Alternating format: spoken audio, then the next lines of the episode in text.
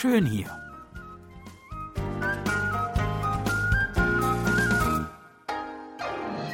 Ausflugstipps für Korea mit Jan Dirks.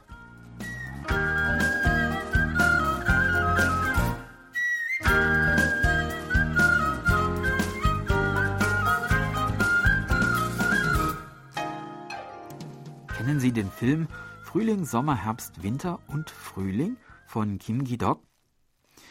Eines der vielen eindrucksvollen Bilder dieses Films ist mir besonders in Erinnerung geblieben. Ein kleiner See, versteckt gelegen mitten in den Bergen, rings umgeben von dichtem Laubwald. Im Wasser spiegeln sich die Berge, der Himmel, die Wolken.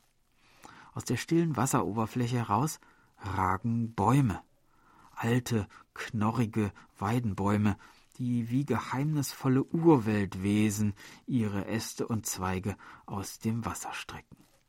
Ein Boot fährt über den See. Darin sitzen in grauem Gewand zwei buddhistische Mönche. Sie fahren hinüber zu einer winzigen Insel mit einem kleinen Schrein, die gleichsam auf dem Wasser zu schwimmen scheint. Eine verwunschene, märchenhafte, mystisch anmutende Welt. Diesen Ort gibt es wirklich. Es ist der See Chusanji, ein im Jahre 1770 angelegter Stausee, heute im Chuangsan Nationalpark in der Provinz Nordgyeongsang im Landkreis Chongsung gelegen.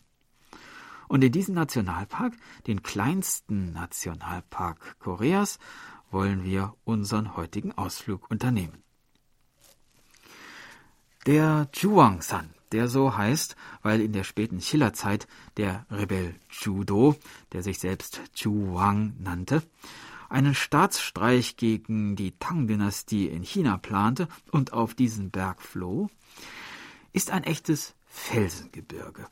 Und manch ein Koreaner, der zum ersten Mal hierher kommt, mag sich vielleicht wundern, dass es in Korea tatsächlich solch eine Landschaft gibt. Früher hieß dieses Gebirge Sokbyongsan, also Gebirge, das aussieht wie ein steinerner Wandschirm. Und tatsächlich bieten sich hier Anblicke, die genauso aussehen. Keine runden, sanften Hügel, wie sonst oft in Korea zu sehen, sondern steile, schroffe, bizarr geformte, riesige Felsformationen, tiefe, dunkle Schluchten und Höhlen und tosende Wasserfälle, die munter zu Tale stürzen.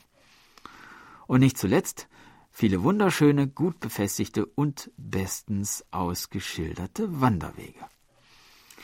Der Weg, den wir heute gehen wollen, ist rund vier Kilometer lang und für den Hin- und Rückweg braucht man, wenn man gemütlich geht, etwa dreieinhalb bis vier Stunden. Wir starten am Tempel Tejansa.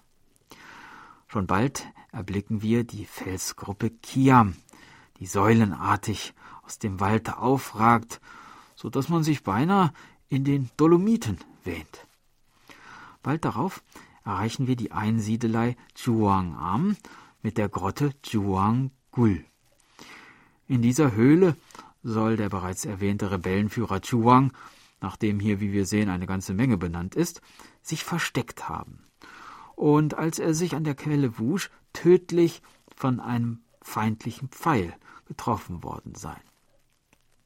Nicht weit von hier befindet sich noch eine weitere Höhle, die Mujanggul, wo Zhuwangs Krieger ihre Rüstungen und Waffen versteckt haben sollen. Der Felsen Haksode, der senkrecht vor uns aufragt, hat ebenfalls eine traurige Geschichte zu erzählen. Der blaue und der weiße Kranich sollen hier vor langer Zeit ihr Nest gebaut haben. Doch der weiße Kranich wurde von einem Jäger erlegt, und der blaue Kranich war darüber so betrübt, dass er laut klagend verschwand. Unser Weg führt nun weiter durch eine tiefe Felsenschlucht. Beinahe ist es, als stürzten die Felsen über uns zusammen. Wir kommen nun an die Stelle, die als landschaftlich schönster Punkt des gesamten Nationalparks gilt. Der Säulenfelsen Shirobung, der Wandschirmfelsen Byongpung Pawi, der Elfenfelsen Shinson-Pavi und drei rauschende Wasserfälle liegen an unserem Weg. Man fühlt sich wirklich wie in einem Märchenwald. Schließlich erreichen wir den End- bzw. Wendepunkt unserer Wanderung, das ehemalige Dorf Newontung. Lange war es dafür bekannt, dass hier alle Häuser ohne Strom waren. Doch im Jahr 2007 wurde, nein, keine Stromleitung gelegt, sondern das Dorf kurzerhand abgerissen. Offenbar die einfachere Lösung. Hier nun machen wir kehrt und gehen den Weg, den wir gekommen sind, wieder zurück.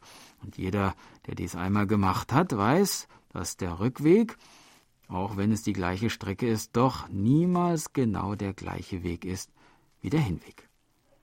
Ach ja, äh, was ist nun mit unserem verwunschenen See vom Anfang? Der Stausee Chusanji liegt etwas in anderer Richtung, aber mit dem Auto ist man in 20 Minuten da. Es lohnt sich.